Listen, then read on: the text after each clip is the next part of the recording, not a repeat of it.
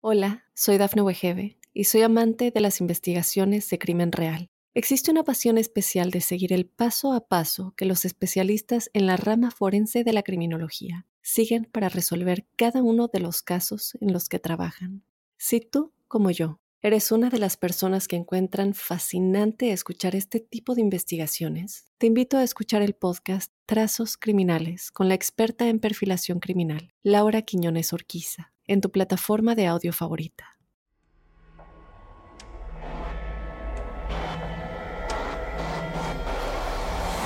Observador Paranormal. Óyenos audio. Bienvenidos observadoras y observadores a su podcast Observador Paranormal. Siempre es un gusto tenerlos aquí. Les recuerdo antes de iniciar nuestro programa que está activa nuestra dinámica, ya estamos en los últimos días, hemos entrevistado a, varias personas acerca de sus experiencias paranormales que nos han hecho llegar. Les recuerdo que no estamos buscando la foto, el video del fantasma o que me traigan a la muñeca poseída. Estamos buscando una experiencia que nos platiquen, pero que tenga alguna especie de sustento de respaldo. ¿Cómo? Pues nosotros les hacemos una entrevista previa para antes de salir al programa, porque van, van a estar en nuestro programa los seleccionados, les hacemos una entrevista para verificar, tanto con ustedes como con algún familiar o una amistad, eh, la veracidad de su, de su historia o de su anécdota. Voy a corroborar esta información. Es el 4 de agosto, tienen hasta el 4 de agosto para enviar. Lo tenemos así programado en las redes. Y el 10 de agosto se anuncian a los ganadores para elegir quién será las observadores y observadores que nos estarán acompañando en, en los siguientes episodios, que eso la verdad a mí me emociona un montón. Y bueno, pues vamos de lleno a este tema que nos lo pidieron, nos lo, nos lo han pedido. Hay incluso una persona que me contactó para contarme uno de los... Es de los que incluso puede quedar... ando, bueno, andamos viendo, ¿no? Este, que nos cuente su testimonio porque tuvo la cercanía con una, pues digámoslo así, una logia, una, pues, em, digamos, estas sociedades secretas, llamada en este caso la Golden Dawn, que es de lo que vamos a hablar ahora, y pues querían reclutarlo. Y él mismo pues pidió que habláramos de esto para decir, ok, ¿sabes qué? Mira, a mí me comentaron dos, tres cosas, pero pudieran hablar de esto para saber un poquito más de qué se trata, de dónde vienen. Entonces, pues no podemos traerles los secretos más profundos de la Golden Dawn porque pues, no, tendríamos un siguiente programa. Y como queremos estar todavía con ustedes mucho rato, pues solamente podemos darles algunos datos interesantes que sí, se los, adelanto, no son tan fáciles de encontrar, pero si le rascas un poquito, te darás cuenta que están accesibles. No, esto no me lo pasó el gol de la Golden Dawn. No voy a revelar. Así como dije, aunque conozca lo de la santería, no voy a revelar. Y aunque conozca de esto, no puedo decir. Pero sí puedo, sé lo que puedo decirles. Entonces, pues empezamos diciéndoles la Golden Dawn, eh, también conocida como la orden hermética de la Golden Dawn. Es una orden hermética, o sea, cerrada. Ese es el tema, que es supuestamente este concepto de hermetismo viene de que está totalmente pues en silencio. No hay manera de que te enteres en sí realmente qué es lo que hacen actualmente. No, supuestamente no. Y bueno, fue una influyente y misteriosa orden esotérica fundada en el Reino Unido, en Inglaterra, a finales del siglo XIX. Y a lo largo de los años ha sido objeto de especulaciones y teorías conspirativas que han generado pues una aura de misterio en torno a la organización. Esta organización no es originaria de Inglaterra, esta organización viene de muchos años antes, incluso en donde viene el tip y se conoce que fue el surgimiento, fue por un personaje que ya estaremos hablando, pero esto viene de Alemania. Y bueno, es importante mencionar que gran parte de la información sobre la Golden Dawn proviene de testimonios, de registros y de documentos históricos que se han conservado a lo largo del tiempo y que algunas personas sí los han ventilado. Aunque es cierto que pues, algunas luchas hubo en estos, en estos grupos, eh, más luchas internas, y disputas entre miembros, ahorita vamos a mencionar el más importante y por qué se conocen justamente bastante información de esta organización, pues no hay evidencia actual concluyente de conspiraciones pues extremadamente obscuras, aunque obviamente como de radio pasillo se hablan de muchas cosas. Vamos a ponernos en el, el hábito del conspiranoico que están detrás de incluso sociedades secretas, ¿no? Eh, digo, no es desconocido que la Golden Dawn también trataba con otras sociedades secretas. Y esta, bueno, se enfocó en el estudio de la magia, la alquimia, la astrología, el tarot y pues otros temas esotéricos. Sus miembros incluyeron a personalidades notables como el que vamos a platicarles, a Lester Crowley, que ya le hemos mencionado varias veces aquí. Es correcto. A Arthur Edward White y a William Bottle Jets. Él fue también escritor. Eh, incluso también está Bram Stoker, ¿no? dentro de los que pertenecieron a la Golden Dawn. Bram Stoker, el, que escribió esta, esta novela de Drácula. Existen diferentes sistemas de grados dentro de la Golden Dawn, o sea, así como existe un grado 33 para los masones, aquí también tienen su escalafón, supuestamente dado por ellos, ahorita es lo que vamos a ver que es muy interesante, quién les dio este escalafón o de dónde lo toman.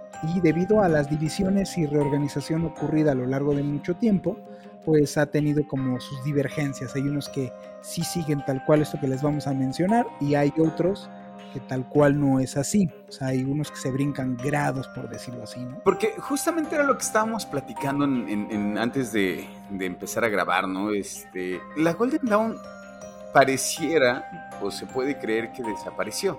Puede creerse, pero no pero sí tuvieron ahí su división. Lo que pasa es que el problema, la división en sí no fue, le ellos le llaman o se llama la simbra, que no es tal cual una división, sino más bien que ventilaron que existían, ventilaron nombres, ventilaron información confidencial, ventilaron incluso los rituales de iniciación de varios grados. Y el culpable fue Lester Crowley. Por supuesto. ¿Qué pasó después de ese asunto? Prefirieron muchos grupos y muchas facciones puedes decir que no existían, aunque siguieron obviamente existiendo y al día de hoy existen. La Golden Dawn sigue. Hay muchas facciones, porque está muy dividida, muchas facciones que dan la cara, abiertamente dicen quién son. Ahí sí, ustedes búsquenlos. Hay, es personas cultas, ¿eh? No, vas a encontrarte a, a gente que nomás leyó dos libros. No, o sea, es gente preparada, gente inteligente, gente culta. La Golden Dawn digamos que se expandió. Pues de hecho se expande, por, por eso pasa a Inglaterra, se expande de Alemania a Inglaterra. Y ya de ahí de Inglaterra empieza a expandirse a otros lados. ¿Hay gente de la Golden Dawn en México? Sí, sí, claro, sí, sí. Y, y, no en, no, no el vecino raro. Porque luego, luego, lo que te pasa como, por ejemplo, el, asunto de los satánicos, ¿no? Que te imaginas el cuate vestido de negro, tatuado y, oye heavy metal y dices, ah, es el diablo. Nah, o sea, a ver, duda muy básica, ¿eh? es muy básico eso que voy a preguntar, no, no me regañen, por favor. Si yo pienso de la gente de la, de la Golden Dawn, lo relaciono realmente, o sea, bueno, la, la, relación prácticamente tendría que ser con algo malo, algo bueno. Pues no, es que mucho es el enfoque. Ellos, ellos realmente su enfoque es el conocimiento tal cual. Lo bueno y lo malo no hay como esto no lo conozcas, o esto es prohibido, o esto no debes de pasarte por ahí. Eso es como la, digámoslo así, lo que contrapuntea con varias, por ejemplo, religiones que hablan de miembros de la Golden Dawn y, pues justo es catalogarlos como gente esotérica, mística, peligrosa, porque sí pueden serlo. Lo curioso es de dónde se originan. Es, lo curioso es ¿quién les pasa la batuta a los de Inglaterra? O sea, ¿quién les da la autorización a este grupito, a estas tres personas, a formar la Golden Dawn dentro de Inglaterra? La historia está muy, muy real. Sí es algo que se... Son de estas sectas primarias desde hace muchos siglos que existe la humanidad, que al día de hoy están, que se mantienen ocultas y al día de hoy, te aseguro, en México pasa. Hay gente de la Golden Dawn, sí. Hay, no son infiltrados. No, no, no. O sea, sus miras no son conquistar el mundo, son pinkies, bro. Al contrario. Este, ¿por qué no me uno a ninguna de estas sectas y eso? Porque pues justamente pierdes perspectiva. Sí, claro. Mí me interesa conocer la visión de las personas y su perspectiva, pero no me interesa comprármelas. Pues justamente, ¿no? Lo que hace la Golden Dawn es van, digamos, como adquiriendo conocimiento y van subiendo de grado. ¿no? Y en este sentido hay una especie como de una primer orden. En la primer orden tenemos, y digamos como el primer grado, ¿no? Tienes como tu grado de neófito, ¿no? Que en, este grado, que es el grado inicial, eh, el primerito de la jerarquía, y se supone que aquí el iniciado es introducido en los conceptos fundamentales y los símbolos básicos de la orden. Se le hace llamar como el grado cero. Que es cero, cero. El cero, cero, exactamente. Bueno, y entonces sigue el Celator. En este grado, el iniciado profundiza en el estudio de la Cábala y continúa su desarrollo personal y espiritual. ¿no? Este sería el grado 1.10. Luego, el Teoricus, que en este grado se profundiza en el estudio de la astrología y la magia ceremonial. Entonces, en este caso, con ese orden sería el 2.9. Luego seguimos con el Practicus, el iniciado aprende más sobre la alquimia y las técnicas mágicas. Este grado es el 3.8. El Philosophus, en este grado se estudian las corrientes filosóficas y herméticas más profundas. Y como se los íbamos contando, este sería el 4.7. Y luego viene la segunda orden, que es el Adeptus Minor, en este grado representa la iluminación y la culminación del desarrollo espiritual dentro del sistema de la Golden Dawn, que este sería el grado 5-6. El adepto mayor. El adepto mayor representa un nivel avanzado de comprensión y práctica dentro de la orden. Se espera que haya adquirido un profundo conocimiento de la filosofía hermética, la cábala, la astrología, la alquimia y la magia ceremonial también se espera que haya realizado un progreso significativo en su propio desarrollo espiritual y que haya integrado estas enseñanzas en su vida diaria. Unos clavados en el estudio, ¿no? Y este sería el 6-5, el Adeptu Exemptus, que, justamente, bueno, este es el grado más elevado dentro de la Golden Dawn. Y, y se espera que este individuo haya alcanzado un alto nivel de maestría en las enseñanzas y prácticas esotéricas de la orden. Además, se le atribuye la capacidad de trabajar con los arcanos más profundos de la cábala y la alquimia. Un adepto exemptus es visto como alguien que ha alcanzado un nivel excepcional de iluminación y comprensión espiritual, que sería el grado 7-4. Que justamente, qué bueno que no sucedió, ¿no? ¿O, qué piensas? Pues mira, para mí es un número. Más bien el problema es el acceso a la información y conocimiento que tienes a partir de ahí, que es lo que peleaba Lester Crowley. O sea, Lester Crowley era el quería saber y tener acceso a ese conocimiento ya teniendo ese grado. El grado máximo es el 7.4 y a partir de ahí del 7.4 viene el círculo interno, los que vienen para el círculo interno, que es ya propiamente en la organización. Hay más bien el tema no es preparativo, el tema es confianza. El tema es te confío conocimiento. Y entonces vete tú a saber qué vieron en él, que no confiaron en él. Y mira que por algo, porque después de que le niegan esto, dice así, ah, pues voy, voy a ventilar todo. Por algo, la verdad es que digo, no hablo ni bien ni mal de toda esta circunstancia, pero eso fue lo que realmente dijeron no no confiaban realmente en Aleister Crowley. Por eso ya a partir de este grado es entrar a los círculos de confianza de esta organización. Bueno, estos grados en la tercera orden son, eh, digamos que son parte de la orden interna de la Golden Dawn, conocida como la RRETAC, que es que esto tiene que ver con los Rosacruces. Ajá, porque es que la, la, la Golden Dawn es fundada por Rosacruces. O sea, los miembros originarios son Rosacruces. La Golden Dawn es una, digamos, una variante que existió después de que unos Rosacruces reciben una información a través de un libro. De manera bien rara. Por eso es Rosas, bueno, Rosae, Rubae, et Eraure Crucis.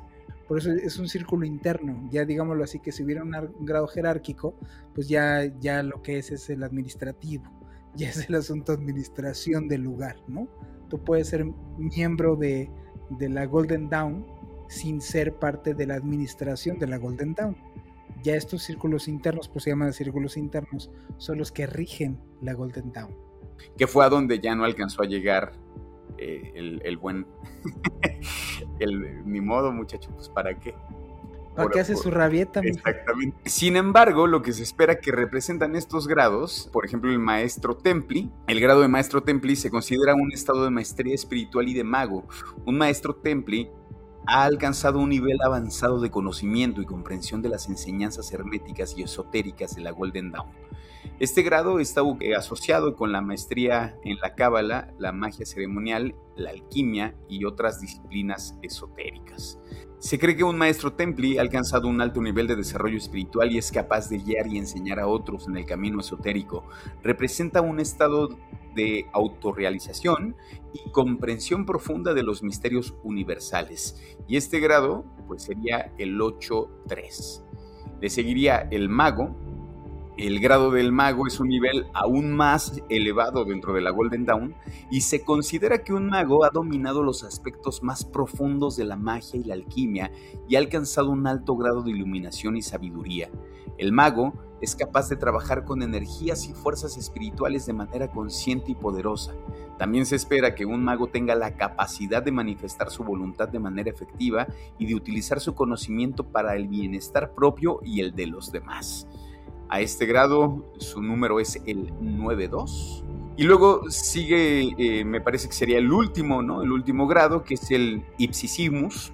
El grado de Ipsissimus representa el pináculo de la maestría espiritual y el desarrollo humano dentro de la Golden Dawn. Un Ipsissimus es considerado un ser completamente iluminado y trascendido que ha alcanzado la unión completa con la divinidad y la realización máxima del ser. En este grado se logra un estado extremadamente raro y excepcional, y se dice que representa una conexión directa con la fuente divina y la verdad última del universo. Se cree que un ipsisismus ha trascendido todas las limitaciones y dualidades de la existencia y ha alcanzado la plena realización de su ser divino. Y este, como se los decía, es el último grado, el grado 10.1. Y bueno, cabe mencionar que la Golden Dawn también tiene dos órdenes internas superiores, conocidas como la RRETC, que bueno, lo que hablamos, los, los Rosacruces, y la INRI, ¿no? INRI, que implicaban una comprensión aún más profunda y un compromiso más elevado con el camino esotérico. En este cuarto círculo se afirma que el conocimiento y las indicaciones de iniciaciones y rituales eran dictaminados por los superiores desconocidos, los cuales y en palabras de Samuel Leader Mathers, uno de los miembros fundadores... Con la que se peleó Crowley. Exactamente, dice, no sé sus nombres terrenales y sé de ellos por divisas secretas. Los he visto en sus cuerpos físicos y la cita de reunirse con ellos fue mediante el acceso del plano astral. Ellos dictaminaron el momento y lugar de nuestro encuentro. Creo que sí son humanos estas entidades pero poseen poderes terribles y sobrenaturales. Como la que persigue, bueno, no los, no los persigue abiertamente, pero los eh, sataniza el Banco Mundial o el Banco Internacional. ¿Te acuerdas de esta mujer que dijo que los que dirigen este planeta ni siquiera son de esta especie? Sí, hay una casualidad ahí bien interesante. Porque se pusieron de acuerdo, ¿qué onda? Estamos hablando de que esto es del 1500. Y entonces justo lo que dice esta mujer, o sea, esto no es de ahorita, ni de que vinieron en, en el 90, están con nosotros de toda la vida. Esos son los que supuestamente liderean la Golden Dawn. Está chistoso, ¿no? Esos son de los secretos que sí podemos develar en este programa. y bueno, pues vamos a este primer corte y regresamos para continuar hablando de pues de esta organización y qué fue lo que pasó, cómo es que sabemos este secretito y otros secretitos más que les vamos a comentar a partir de que regresemos. Hola, soy Dafne Wegebe y soy amante de las investigaciones de crimen real. Existe una pasión especial de seguir el paso a paso que los especialistas en la rama forense de la criminología siguen para resolver cada uno de los casos en los que trabajan. Si tú, como yo, ¿Eres una de las personas que encuentran fascinante escuchar este tipo de investigaciones? Te invito a escuchar el podcast Trazos Criminales con la experta en perfilación criminal, Laura Quiñones Orquiza, en tu plataforma de audio favorita. Vamos. Estamos de vuelta en Observador Paranormal y nos vamos directo con, bueno, ya lo medio lo comentamos ahorita, ¿no? Este problema que, que tuvo el Alistair Crowley y por qué su o sea, porque se sabe, ¿no? Como algunos de los secretos de, esta orden, ¿no? Y bueno, los secretos más oscuros de esta orden en su tiempo se los debemos, como ya lo acabo de mencionar, a este icónico personaje, ¿no? El cisma de Alistair Crowley dentro de la Golden Dawn fue un evento significativo que tuvo lugar en el seno de la orden a principios del siglo XX y que fue lo que resultó en la separación de Crowley con la organización. Alistair se unió a la Golden Dawn a finales del siglo XIX, aunque inicialmente fue aceptado como miembro y ascendió a través de varios grados de la orden, con el tiempo surgieron conflictos y tensiones entre él y otros miembros, especialmente con Samuel Liddell Mathers, quien era uno de los fundadores y líderes clave de la Golden Dawn. Hubo un desacuerdo porque justamente la decisión de Mathers fue no admitir a Alistair en el grado más alto de la orden, el que comentábamos, el Adeptus Exemptus. Entonces, el conflicto, digamos que alcanza su máximo esplendor en 1900, cuando Aleister Crowley acudió a París para encontrarse con Mathers y para así poder resolver sus diferencias. Pero cuando llegó, platicaron y como que no llegaron a buenos términos. De hecho, se cuenta que fue una disputa muy acalorada y que no lograron resolver absolutamente nada. ¿Qué fue lo que pasó? Pues que llevó a Aleister Crowley a regresarse a Londres en medio de esta controversia. Después de este incidente, las tensiones dentro de la Golden Dawn se intensificaron y Crowley decidió tomar acciones drásticas. Justamente en 1901, Alistair publica una serie de escritos en las que revelaba los secretos y los detalles internos de la orden, donde incluían los rituales, nombres de los miembros, y esto fue, pues, con justa razón, ¿no? Considerado un acto de traición y violación de los juramentos de confidencialidad que los miembros de la Golden Dawn habían prestado. El Consejo de la Golden Dawn, bajo la dirección de Mathers, respondió expulsando a Crowley de la orden en 1901. Como resultado, Alistair fundó su propia organización esotérica, la, Estrella Plateada, y que se convirtió en el vehículo para difundir sus enseñanzas y prácticas mágicas. Sí, ese salió huyendo, mi opinión este se pelea con la Golden Dawn. Si él tenía acceso a ese conocimiento para realizar, por ejemplo, el Borderlands One, el, ritual este en donde era conectar con el ángel supremo, lo sabía por, por medio de la Golden Dawn. Él lo estaba ya haciendo en Inglaterra. Entonces es convocado de urgencia y se va y deja la mitad de este, este ritual. Y regresa y es cuando encuentra hasta las cabras poseídas del güey.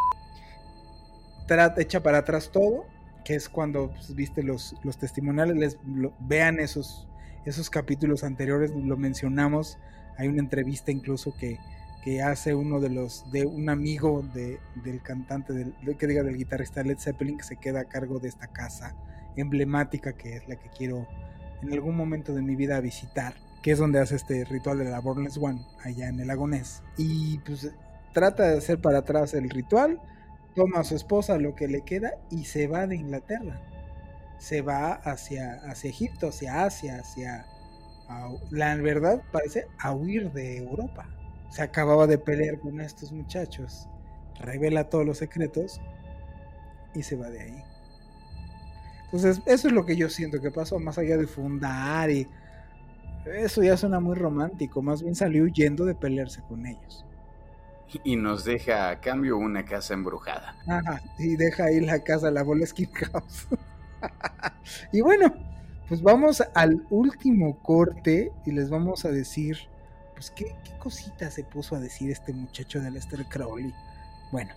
Hola, soy Dafne Wegebe y soy amante de las investigaciones de crimen real. Existe una pasión especial de seguir el paso a paso que los especialistas en la rama forense de la criminología siguen para resolver cada uno de los casos en los que trabajan.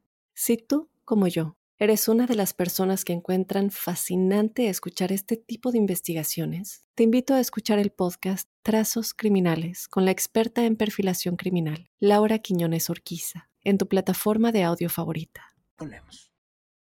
Y ya estamos de vuelta con ustedes y les vamos a ir directamente a mencionar, para no hacerlos esperar, reveló rituales y ceremonias estas incluían, bueno, divulgó detalles y descripciones de los rituales y ceremonias practicados en diferentes grados dentro de la Golden Dawn. Esto incluía información sobre la estructura y contenidos de rituales de iniciación y prácticas mágicas. O sea, reveló a exactitud para dentro de los primeros grados para poder llegar al segundo grado cómo eran los rituales, cuál era la, la iconografía o la, digamos, los pantáculos usados, toda la información que tenía que ver con los rituales y ceremonias de iniciación de esta organización, reveló absolutamente todo.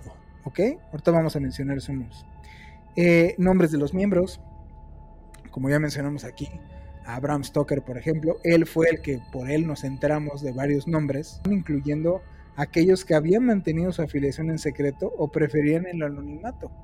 O sea, los que dijeron yo sí, pero yo le entro, pero yo a mí que nadie me ubique, ah, pues él dijo, este también, ¿no? Vamos a ventilar que este también.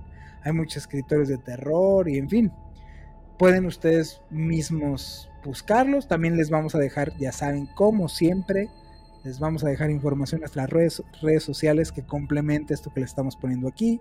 Y les mencionamos justamente qué personajes fueron los que se revelaron en esta, en esta simbra de Aleister Crowley, ¿no?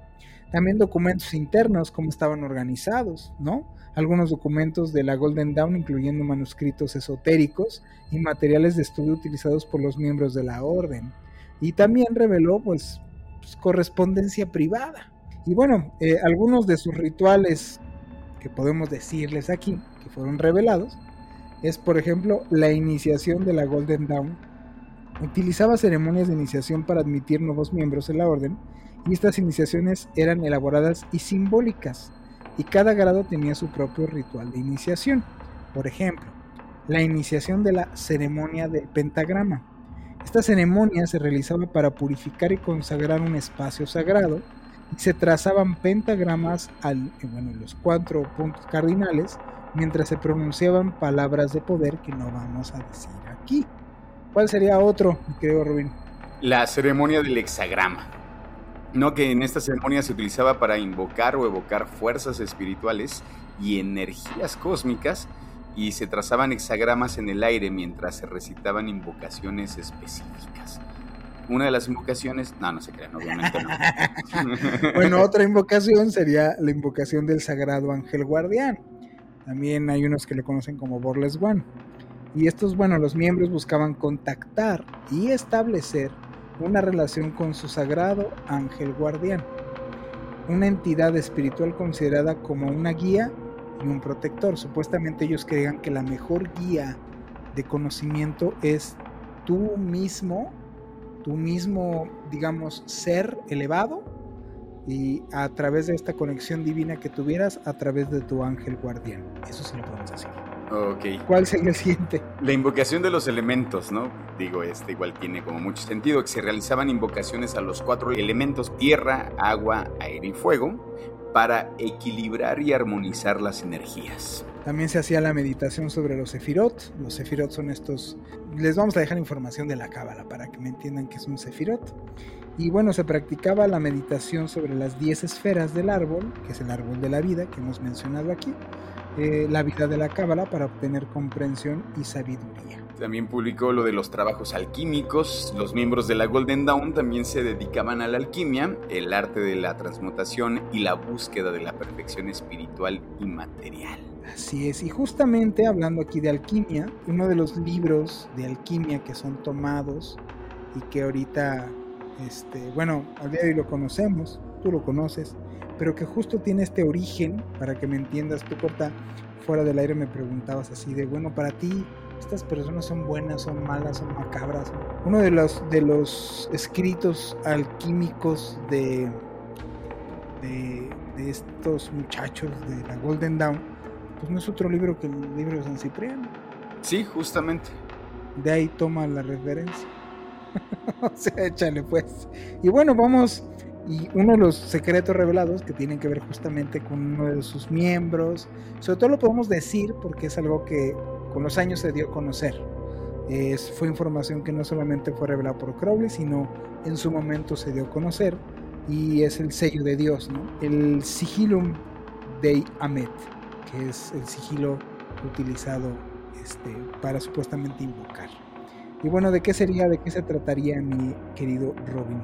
Bueno, pues este sigilum de Amet, también conocido como el sello de Dios, como ya lo comentábamos, el sello de Dios verdadero, es un poderoso símbolo y herramienta utilizada en la magia ceremonial y tradición esotérica. Es una creación atribuida al famoso ocultista británico John Dee, fue un matemático, astrónomo, astrólogo, alquimista y consejero de la corte eh, en Inglaterra, este, en la Inglaterra isabelina. Nació en Londres y se convirtió en uno de los eruditos más destacados de su tiempo.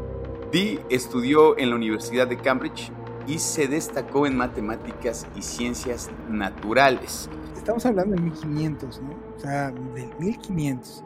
Y uno de los, de los artefactos que le encontraron a esta persona, que es con lo que supuestamente tenía comunicación con entidades.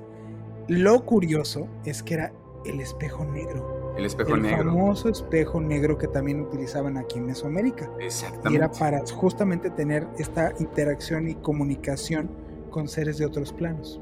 Sí, que, que también, eh, digo, por ahí la, como la bola de cristal, ¿no? Como también usaban una especie Es, es una superficie reflejante. Aquí Castaneda, digo, hablando, imagínate el hilo, ¿no? A Ajá. mí me refiere mucho este pasaje de Castaneda, no recuerdo cuál, cuál libro fue.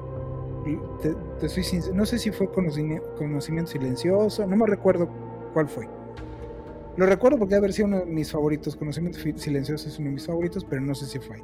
Y menciona a- de los seres inorgánicos que hemos mencionado aquí. Y le dice, hay una técnica de los antiguos videntes que te puedo enseñar para que se lo enseña, que diga, es momento de que te lo enseñe para que veas lo mismo hizo mi benefactor y yo lo voy a hacer contigo para enseñarte la existencia de estas entidades y cómo antes los antiguos videntes tenían esta relación estrecha con estas entidades. Y lo que le hace construir es un espejo. Obviamente el espejo no en sí, pero sí el marco del espejo. Y le dijo, yo te voy a dar un consejo que mi benefactor no hizo conmigo y yo lo voy a hacer contigo. Hazle el marco lo más resistente que puedas, ¿ok? Entonces él le construye un marco este súper resistente de, de, no me acuerdo de qué material, creo que sí era, creo que sí era de, de- de madera, no me acuerdo, pero lo hace muy resistente y lo llevan a un río, ¿ok? Y consiste, esto sí lo puedo decir, el ritual este consiste en que tú te metas más o menos el agua te tiene que tiene que correr no ser un río que medio corre sino que sí corre. El agua te tiene que llevar lle- llegar más o menos a la altura de un poquito más arriba de las rodillas. Para que para que tú puedas agachar meter el espejo adentro del agua y ver el espejo a través del agua y enfocarte mucho en los reflejos que da el espejo sobre el agua haciendo que tus ojos vayan eh, como en, dirección eh, de las manecillas del reloj para que veas y no veas dentro de la superficie. Lo que Carlos describe es que del momento él empieza a hacer este asunto, empieza a tener estas sensaciones extrañas como cuando tenía encuentros con orgánicos, y ve como de una de las esquinas o en los reflejos que se ven dentro del agua que te ves y no te ves, se ve el mismo, ve a Don Juan, que está al ladito, está diciendo las indicaciones y de repente de la esquina del otro lado ve una sombra como se asoma. Y entonces don Juan le dice, no lo veas fijamente, tú síguele. O sea, fue así de, ¿y esto qué es? Tú síguele, tú síguele. Y de repente se acerca a esta cosa adentro del reflejo del espejo. Raro. Y entonces le dice don Juan, agárrate porque, agárrate porque se va a intentar salir. Por eso era agarrar el marco. Entonces lo agarra durísimo el marco y, él te decía, sentía como alguien lo jalaba hacia adentro del agua. Sácalo. Y entonces hubo un forceje en el cual es, el truco es, ya sácalo del agua. Y lo logra sacar. Don Juan le decía, yo no construí, yo construí un marco, sí, a mejor era de madera porque hace, yo construí un marco demasiado pesado de metal. Y esto lo jaló, y a la hora que lo jaló, se rompió el vidrio dentro del agua y el inorgánico se salió. Y lo correteó horas, horas y horas afuera el ser inorgánico a Don Juan. Sí es una historia bastante terrorífica, pero me viene mucho a la mente con esto que dice él veía a través de este espejo negro, el espejo negro real me suena, fíjate, ¿no? De Moctezuma. Bueno, del espejo negro y veía a través de rituales estas entidades con las cuales le daban conocimiento. Qué raro, ¿no? Sí, por eso te digo que creo que hablar de John Dee eh, sería hablar de un programa completo, porque da, da para mucho, es una historia bien interesante. Este, y bueno, él junto con su asistente evidente, este Edward Kelly, porque él no lograba eh, conectar. O sea, John, John Dee era muy inteligente, era un ser que tenía como, eh, digamos, una especie de... Pues sí, era como una especie de brujo, pero no lograba ver cosas, entonces por eso tuvo que, juntarse con alguien, ¿no? Entonces ahí junto con el asistente Edward Kelly, y bueno, ellos fueron destacados personajes en la corte de la reina Isabel I de Inglaterra. Este sigilum eh, de Aimet se presenta como un complejo diseño geométrico, a menudo dibujado en un círculo y dividido en varios sectores. Contiene diferentes letras y símbolos en hebreo y en angélico, una lengua angelical que Dee y Kelly afirmaban haber recibido durante sus prácticas de comunicación con seres espirituales. Ellos decían que hablaban con los ángeles o que pretendían, ¿no? Que la búsqueda era hacer una especie de, contacto con, con, los ángeles y encontrar cómo es el lenguaje como celestial, por así decirlo, ¿no?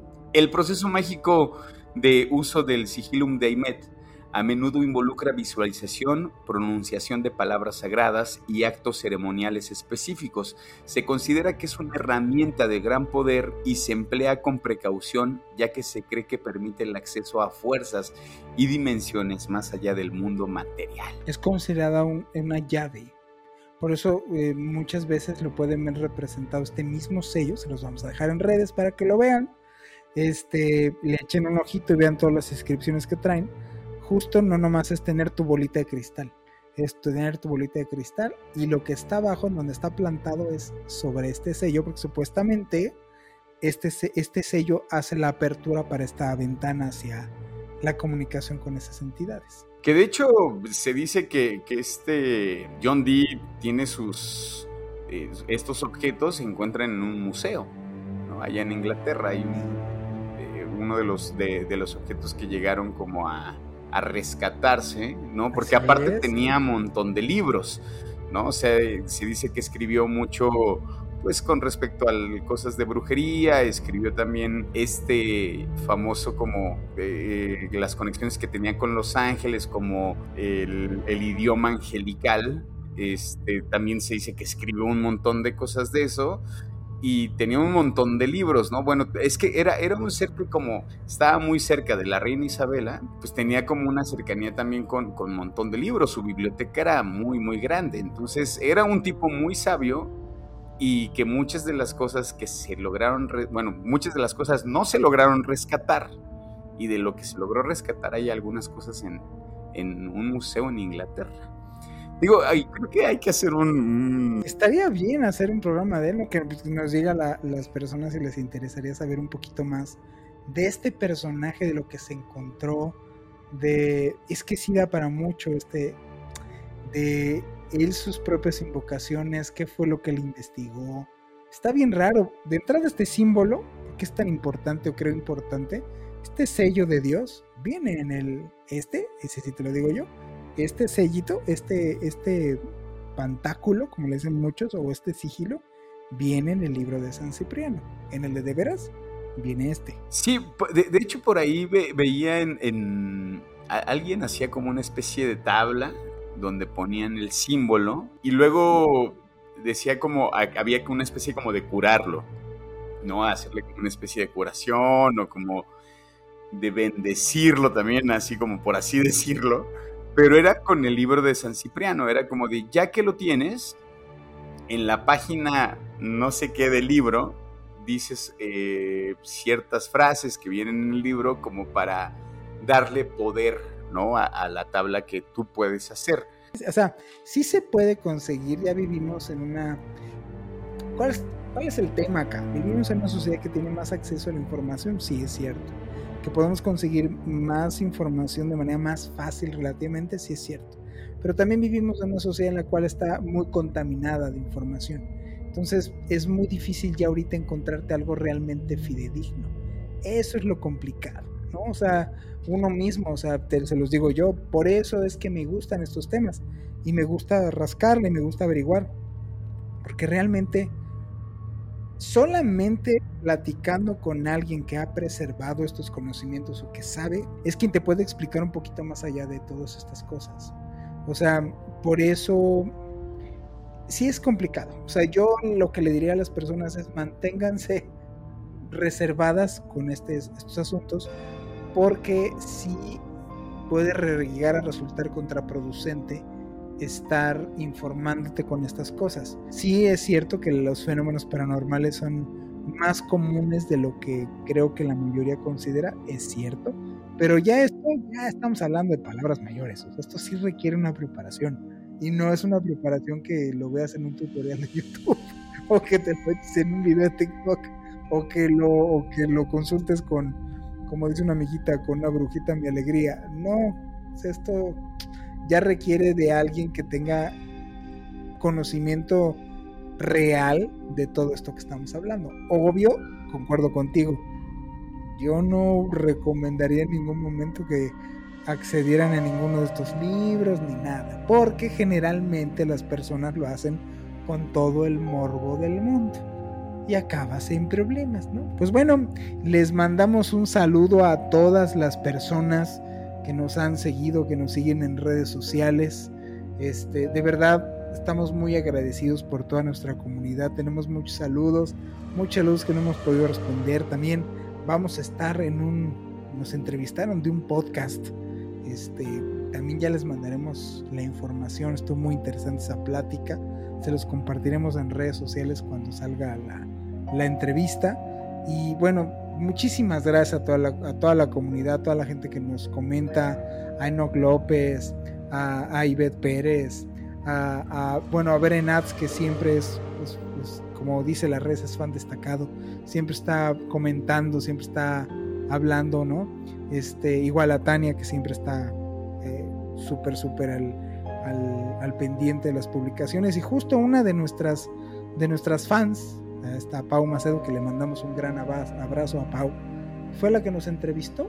Ella es fan del programa y nos contactó mediante redes sociales de su, de su, de su podcast.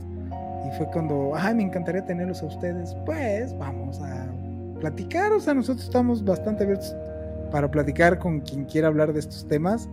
Les recordamos la dinámica, mándenos de verdad, mándenos un audio contándonos su historia, mándenos un texto contándonos su historia, platiquemos.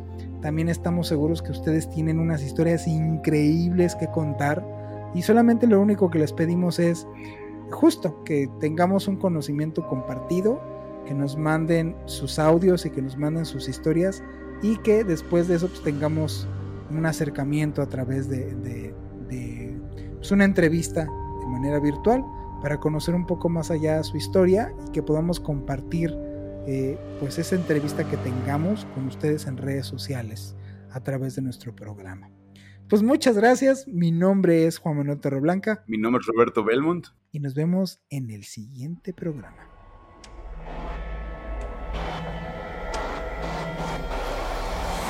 Observador paranormal. Óyenos audio.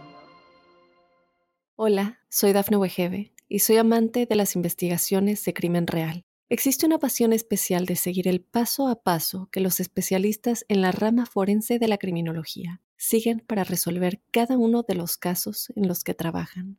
Si tú, como yo, eres una de las personas que encuentran fascinante escuchar este tipo de investigaciones, te invito a escuchar el podcast Trazos Criminales con la experta en perfilación criminal, Laura Quiñones Orquiza, en tu plataforma de audio favorita.